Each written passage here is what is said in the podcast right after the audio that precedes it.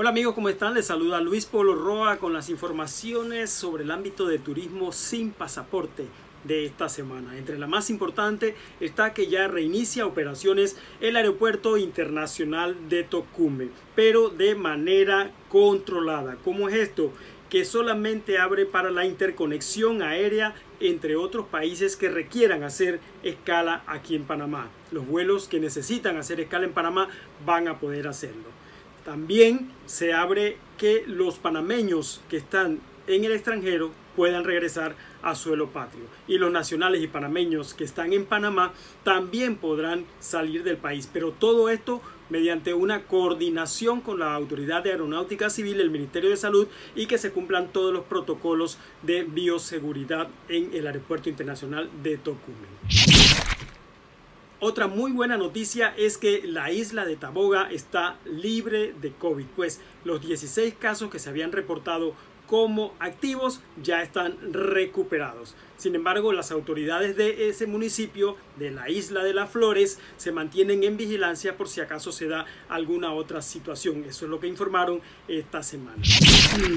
Y el distrito de Boquete, señoras y señores, se prepara para fortalecer su turismo en el año 2021 ¿Cómo va a ser eso? Están haciendo un llamado. El propio alcalde Joshua Alvarado en sus redes sociales hizo un llamado a los pequeños empresarios y a los emprendedores en temas de turismo para que se acerquen al municipio de Boquete para obtener toda la información que requieran para acceder a este apoyo que se le está dando por parte del municipio, la empresa privada y el gobierno central.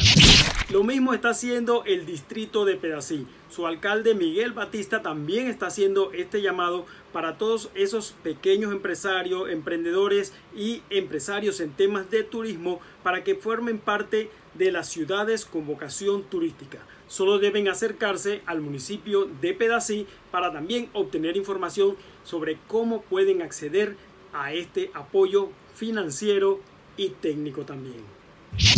Bien, y en temas de café, el café Geisha de Boquete vuelve a ser historia, señoras y señores. ¿Por qué? Porque se alza con el primer lugar en la vigésima cuarta cata virtual que se llama The Best of Panama. Obtuvo 95.1 puntos de los 100 puntos que se califican por parte de los 17 jueces. Así que felicidades a nuestro Café Geisha, nuevamente haciendo historia y dejándonos en alto en todo el mundo.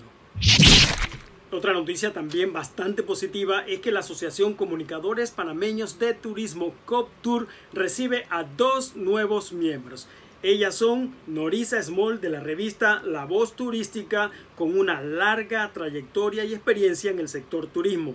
También ingresa a las filas de Coptour la periodista Dharma Zambrano del programa gastronómico de la olla a la mesa que se transmite por KW Continente. Así que felicidades a las dos y a trabajar por el periodismo y el turismo en Panamá y a nivel internacional. Y hablando de temas internacionales, la Organización Mundial de Periodistas de Turismo, OMPT, ya se está preparando para celebrar el 5 de septiembre el Día Internacional del Periodista de Turismo. Se hablan de foros, de conferencias, de transmisiones virtuales y nosotros vamos a estar al tanto para traerles a ustedes toda esa información de lo que se vaya a dar.